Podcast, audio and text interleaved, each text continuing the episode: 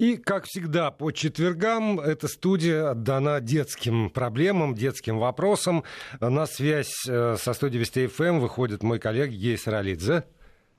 Здравствуйте, друзья. Да, и наш э, дорогой, замечательный, прекрасный, во всех отношениях гость, уполномоченная по правам ребенка в Московской области Ксения Мишонова. Ксения, приветствую. Приветствую вас, Владимир. Я напомню слушателям, как всегда, можно задавать вопросы Ксении Мишоновой или писать о своих, э, своем видении тех проблем, которые мы будем обсуждать.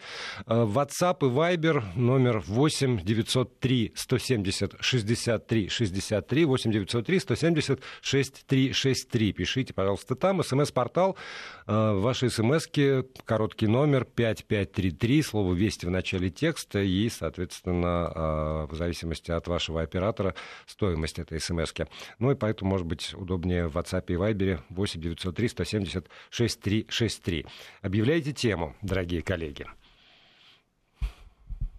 Ну что, мы вот посвящались и с моими коллегами тоже, и решили, что Э, Наверное, стоит еще поговорить э, о такой, ну, такой, будем говорить, очень уязвимой группе нашего населения. Э, это подростки.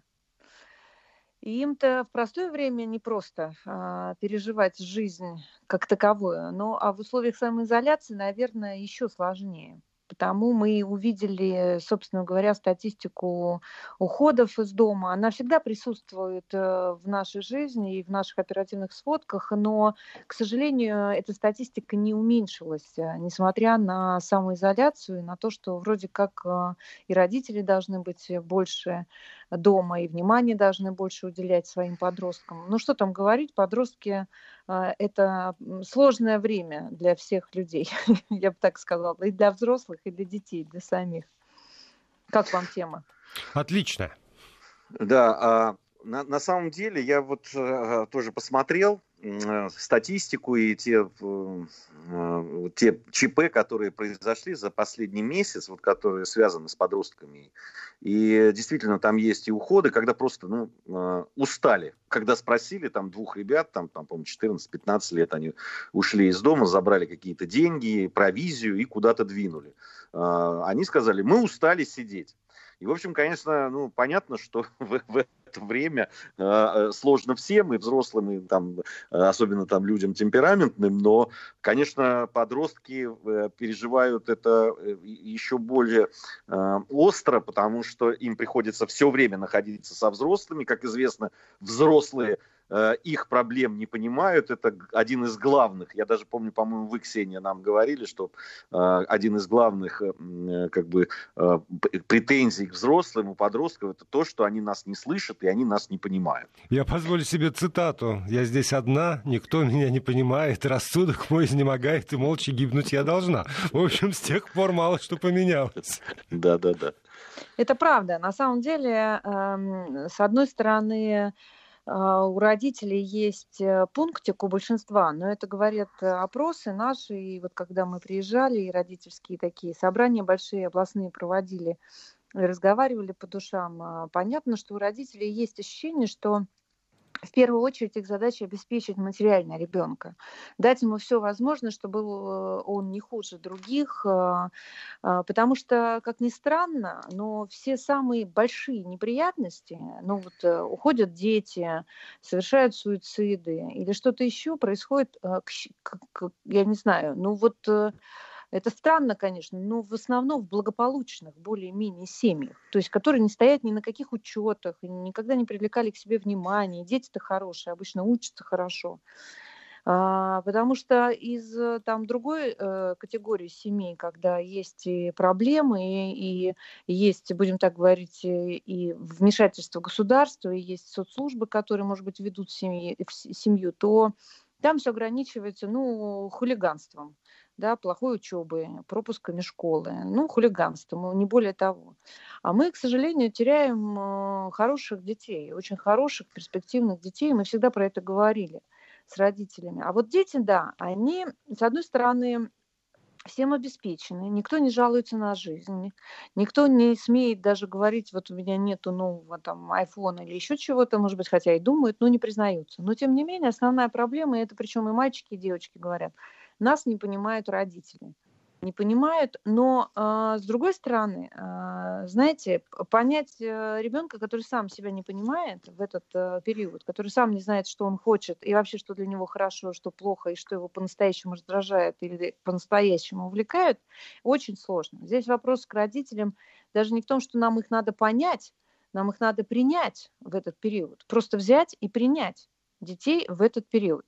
Причем э, мы, когда проводили опросы большие, областные, э, нам подростки от 15 до 17 лет э, в большинстве случаев признавались, что, конечно, авторитет родителей слегка уходит в этом возрасте появляются другие авторитеты, но детей задевает, что родители не интересуются, там, скажем, их жизнью, а, их авторитетами, того, кого они смотрят. Они не могут назвать ни одного, ну, будем говорить, кумира ребенка. А если узнают его имя или фамилию, да, то или высмеивают, или хихикают, или, ну, вообще, ну, как бы не проявляют интереса. Поэтому здесь очень такая сложная грань. Я знаю, что все курсы как раз по адаптации родителей к этому подростковому возрасту очень востребованы среди родителей.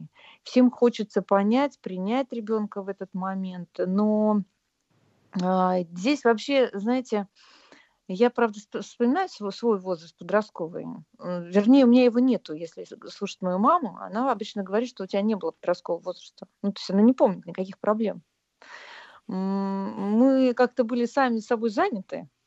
И, в принципе, не очень доставляли и докучали своим родителям. И мало кто там спрашивал нас, что у нас на душе и что у нас вообще в жизни происходит. Ну, мы правда. во дворе жили, потому что. А сейчас э, просто, да, просто так во двор жили. не выйдешь мы не, а сейчас не выйдешь, но они тоже, э, понятно, что дети были заняты, ходили на какие-то секции, э, на кружки, общались, э, но с другой стороны, они другие.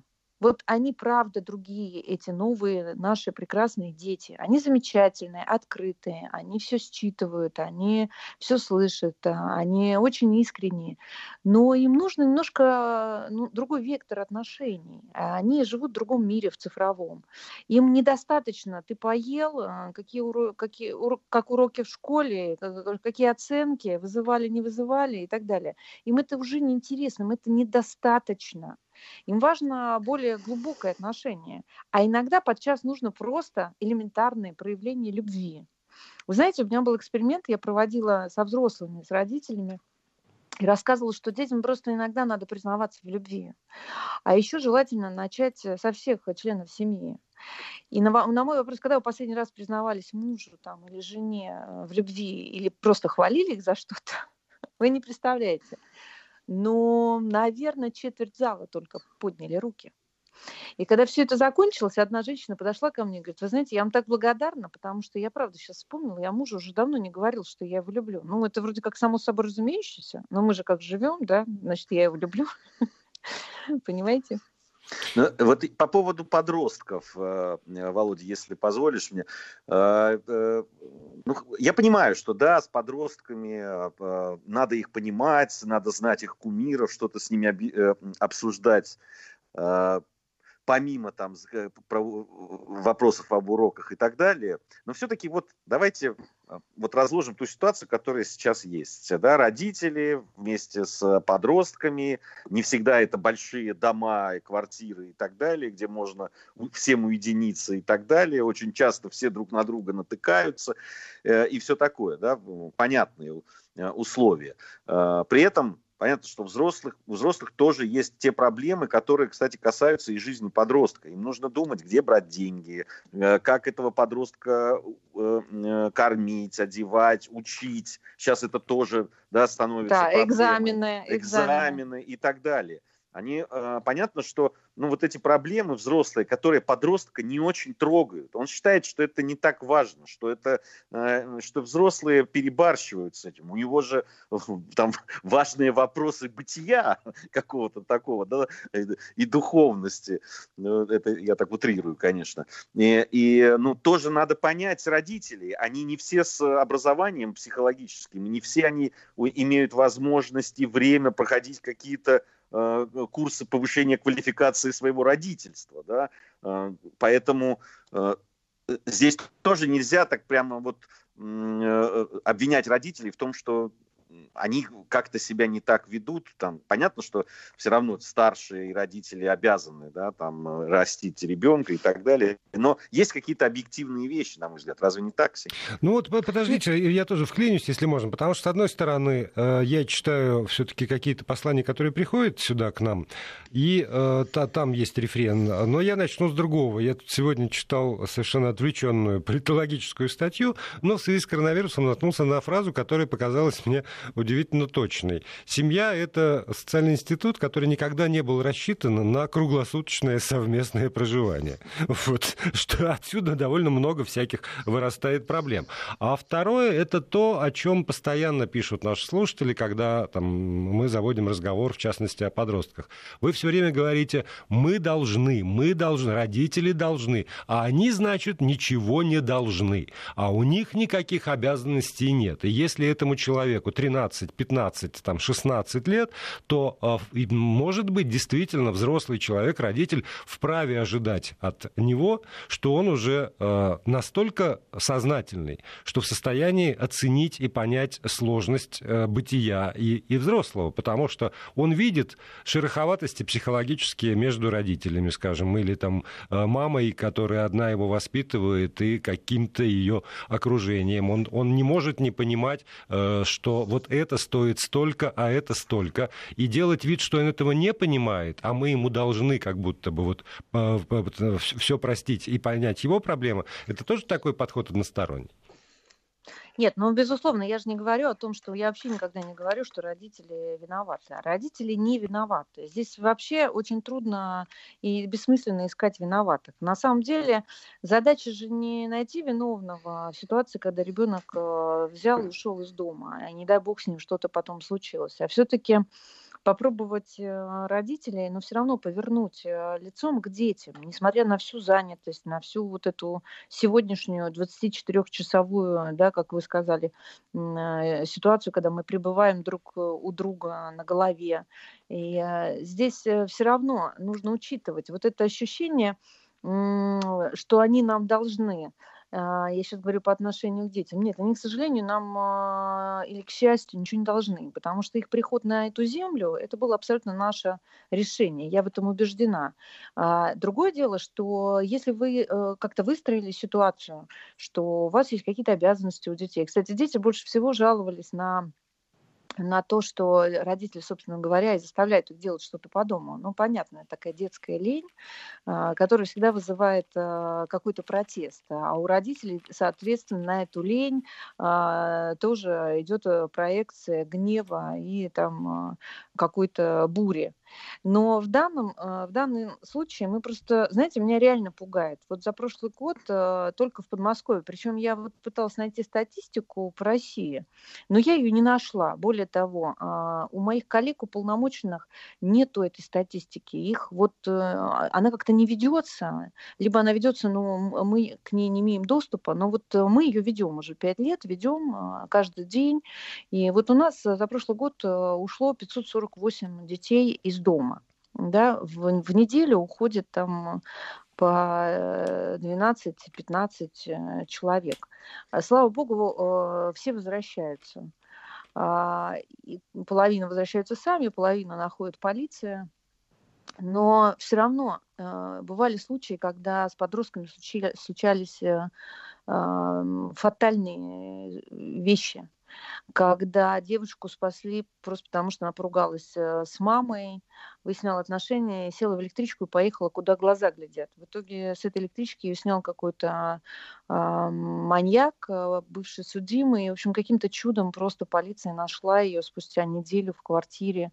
И, соответственно, уже, и, и восстанавливать после всего, что с ней случилось, там, я не знаю, уйдут годы. И для нас каждый раз э, вот эта тема, она, понимаете, возможность поговорить с родителями о том, что то, что нам кажется незначительным, и то, что нам кажется их капризами, э, мы просто не знаем никогда, э, что будет потом, что у них в голове поворачивается. Я всегда призываю, что бы ни случилось, как бы вы ни поругались, вы все равно старше, взрослее, умнее, мудрее, не дайте ребенку выйти за дверь. Все остальное, я думаю, вы сами знаете, как быть.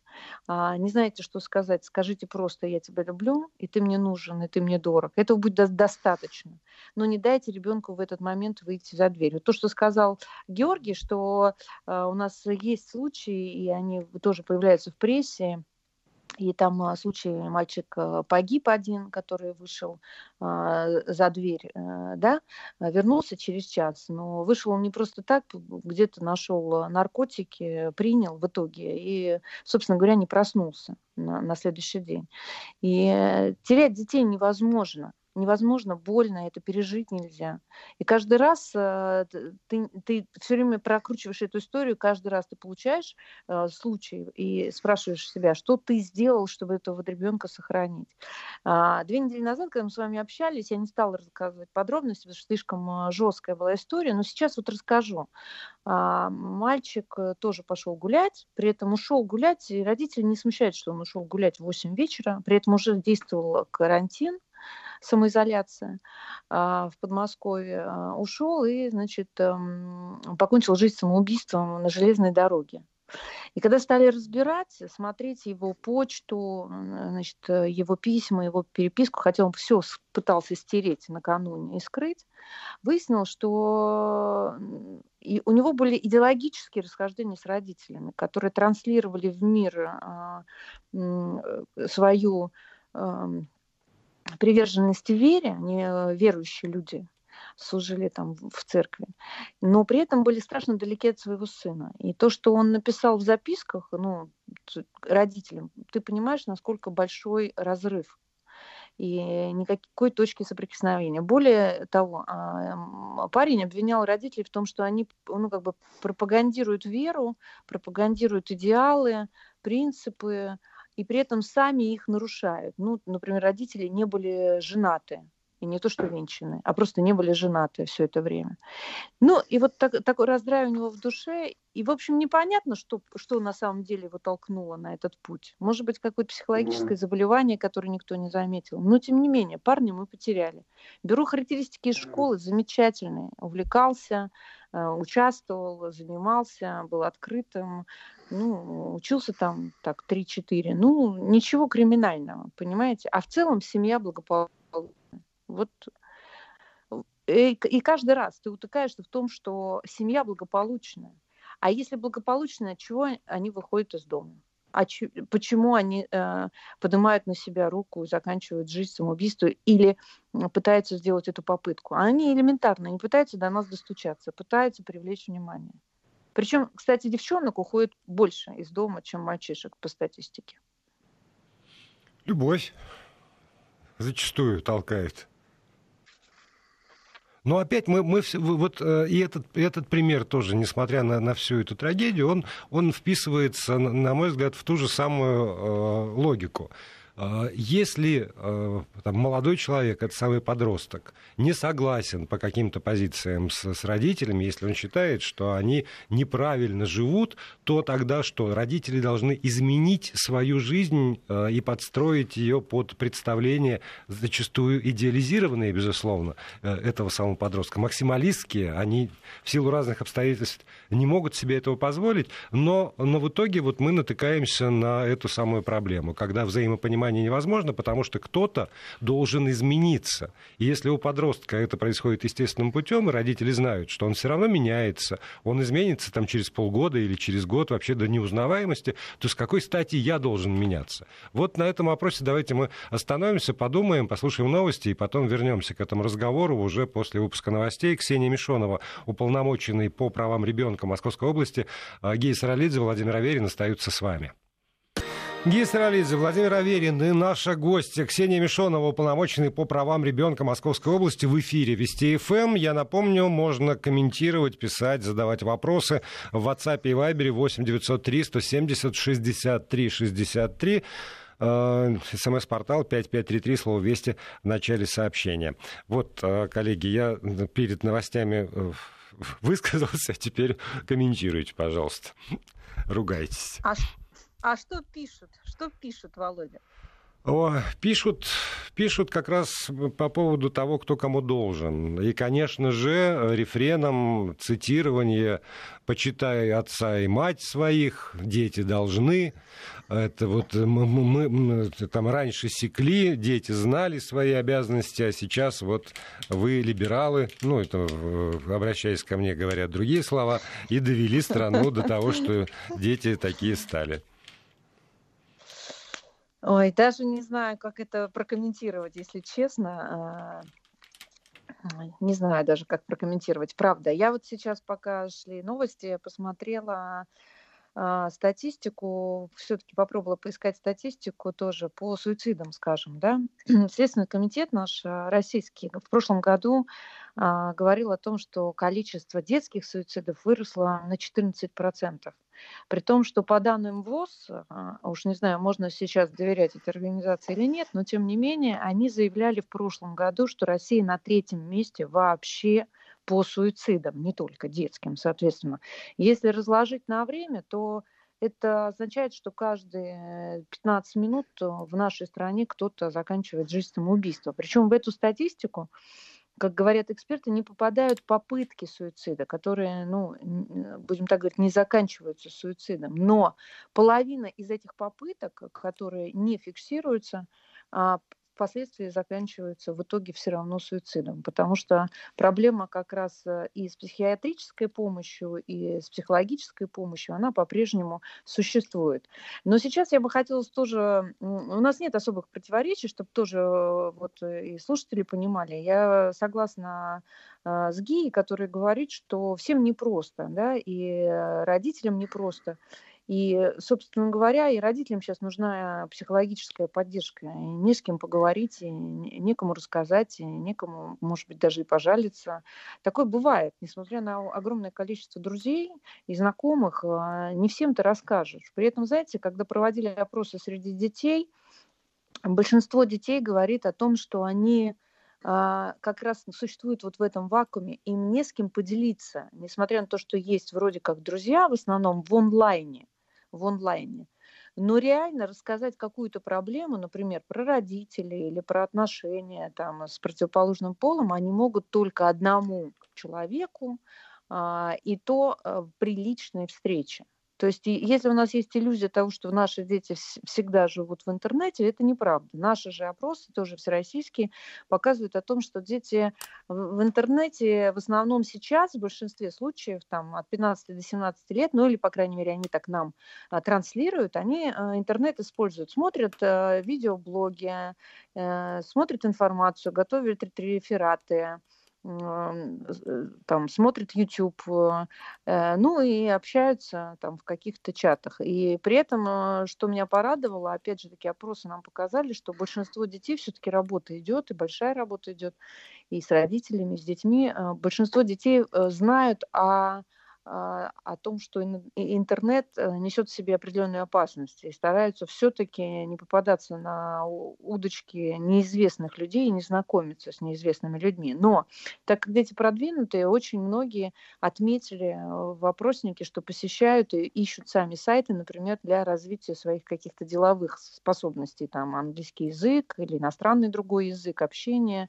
или какой-то свой бизнес хотят завести. Тоже есть такие группы, где там, их учат э, чему-то, как начать зарабатывать свои первые деньги. Вот, я... поэтому нам надо быть просто друг другу внимательнее, мне кажется, еще раз всем. Я, я хотел бы отреагировать вот на, Володь, э, те послания, которые ты привел, да, по поводу там сечь, э, э, розгами там и так далее. Вот мне правда все время, когда я э, сталкиваюсь с этим, э, с такой реакцией некоторых наших слушателей, мне хочется всегда задать вопрос. А вот вы свои... А, ну, во-первых, есть ли у вас дети, да, там, или были, если вы уже человек там поживший. Э, и второй вопрос, если были, то вы их секли, ну, правда, там на конюшне по пятницам, по субботам, когда там положен. Э, и э, э, каким образом, да, это вот мет, эти методы воспитания, они, и, и как они э, подействовали, как они отразились, и какие люди выросли в этой... Там. И почему они считают, что не, не бить детей – это либерально очень.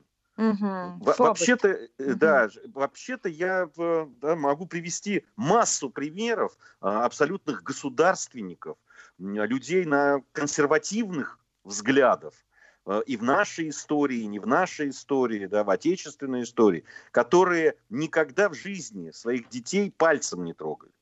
Могу, это, причем это ультраконсерваторы были. Вот для меня это загадка, конечно, большая.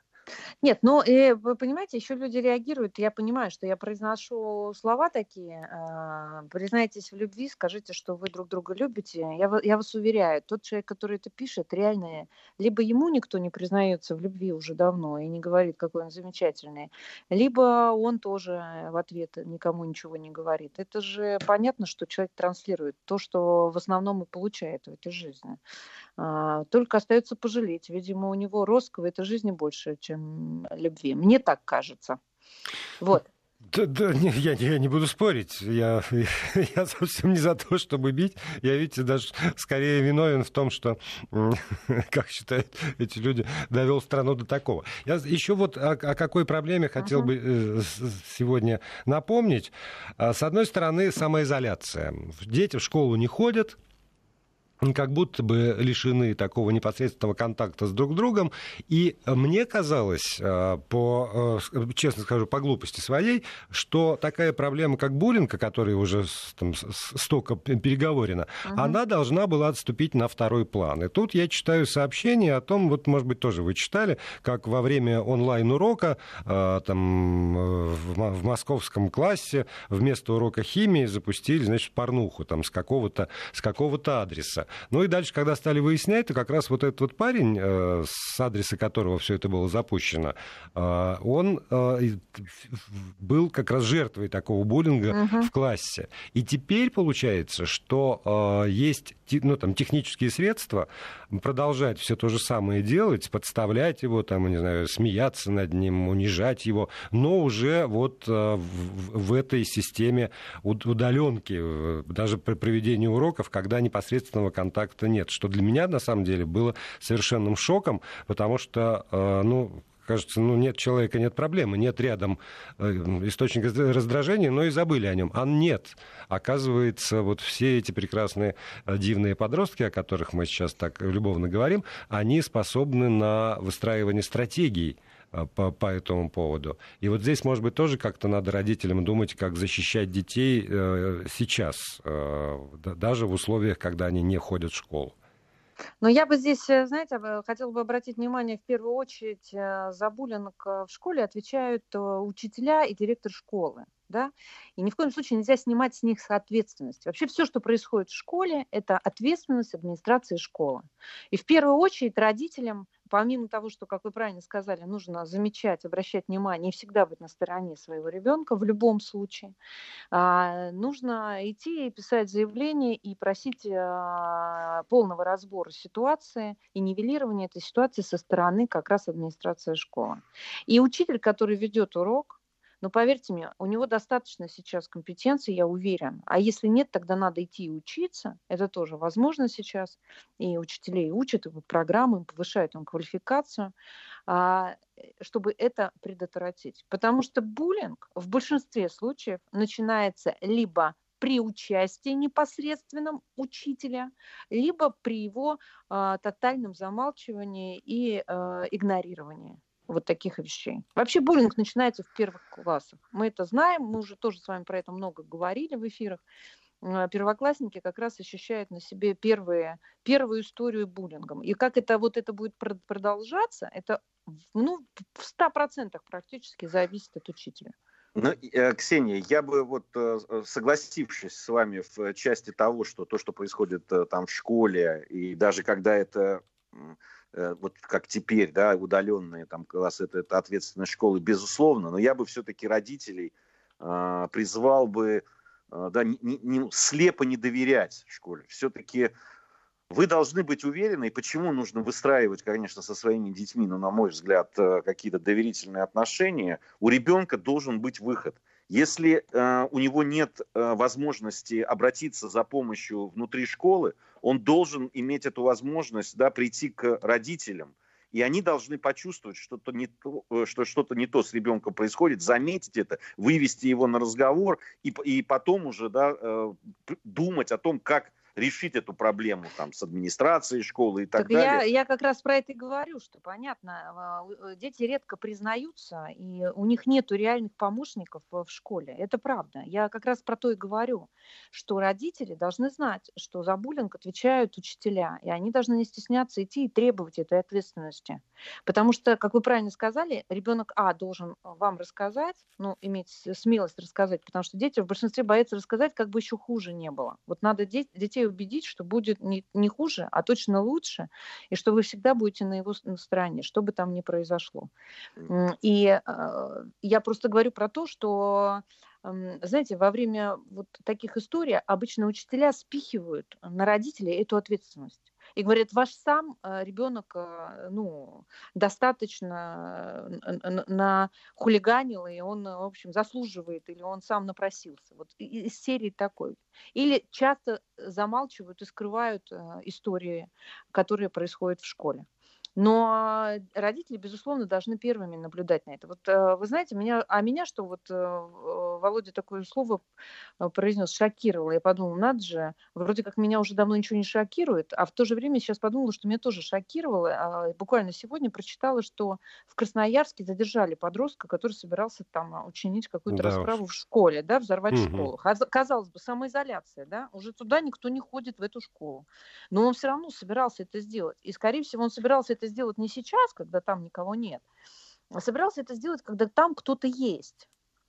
Так вот, я вас уверяю, сейчас начнут раскручивать эту историю этого подростка и выяснится. Либо там был буллинг в школе, скорее всего, а параллельно был буллинг еще, извините за такой сленг по отношению к семье, в семье, когда ребенка здесь дрючит, там дрючит, и у него, как говорит Гея, нету выхода да?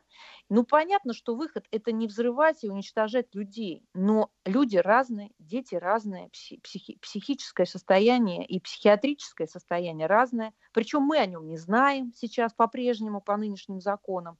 Никто не знает, кто сидит за партой рядом с вашим, а, с вашим сыном или с вашей дочкой, потому что вся информация закрыта для администрации школы. Вы никогда не узнаете, э, ребенок с какими отклонениями сидит сейчас с вами за партой. Поэтому здесь, вот меня это правда шокировало, что по-прежнему есть эти дети. Но знаете, я точно убеждена, что у этих детей есть скрытая причина. Как у каждого стрелка, которого а, обнаруживали, которого ловили, а, была своя вот э, первопричина, которая а, расталкивает его личность, его психику на такие действия. Ну, тут, да, только когда этому стрелку после 18, то про это совсем уже не думают, он сам взрослый должен нести ответственность. Когда это еще подростки, у нас в обществе, по крайней мере, должно действительно должны возникать эти вопросы. А почему, откуда, а когда? И э, и, и никто, ну, нет официального института, который этим бы занимался, потому что следователи этим не будут заниматься. Следователю надо доказать преступление. А откуда оно есть быть пошло, это задача, не знаю, писателей, сценаристов, режиссеров, поэтому фильмы, нет, нет, нет, фильмах нет, и Володя, вы, вы просто давно не общались со следователями. Поверьте, все следователи, которые разбирают такие дела, докапываются до сути. И именно Следственный комитет, именно полиция нам всегда говорит, что было причиной и что было в семье у ребенка, они как раз раскручивают эту ниточку до самого начала. А у нас времени нет, да, я хотела поделиться хорошим. У нас две минуты. Следующий... А, две минуты? Да. Ну, хорошо, давайте презентую вам. Мы сделали опрос среди подростков на такую веселую тему какие кружки, секции вы посещаете, что вам нравится и что вам не нравится, или, например, чем бы вы хотели заниматься, если была такая возможность. Значит, в нашем областном опросе приняло 54 тысячи подростков. Участие от 7 до 18 лет. Причем, ну, половина девочек, половина мальчиков. Хорошая статистика. А, что меня порадовало? 78% опрошенных детей, это почти 42 тысячи ребят, сказали нам, что они заняты чем-то, занимаются в кружках, секциях, там, спортивной, художественной, музыкальной школы. И 22, соответственно, процента сказали, что они ничем не занимаются. Если бы ты, а, а, а вернее, чем занимаются, да, вот э, как распределилось, э, почти половина, 45% занимаются спортом. А, есть художественное творчество, есть танцы, около 25%. А, популярно, но, видимо, не всем доступна робототехника и программирование, всего лишь 5%.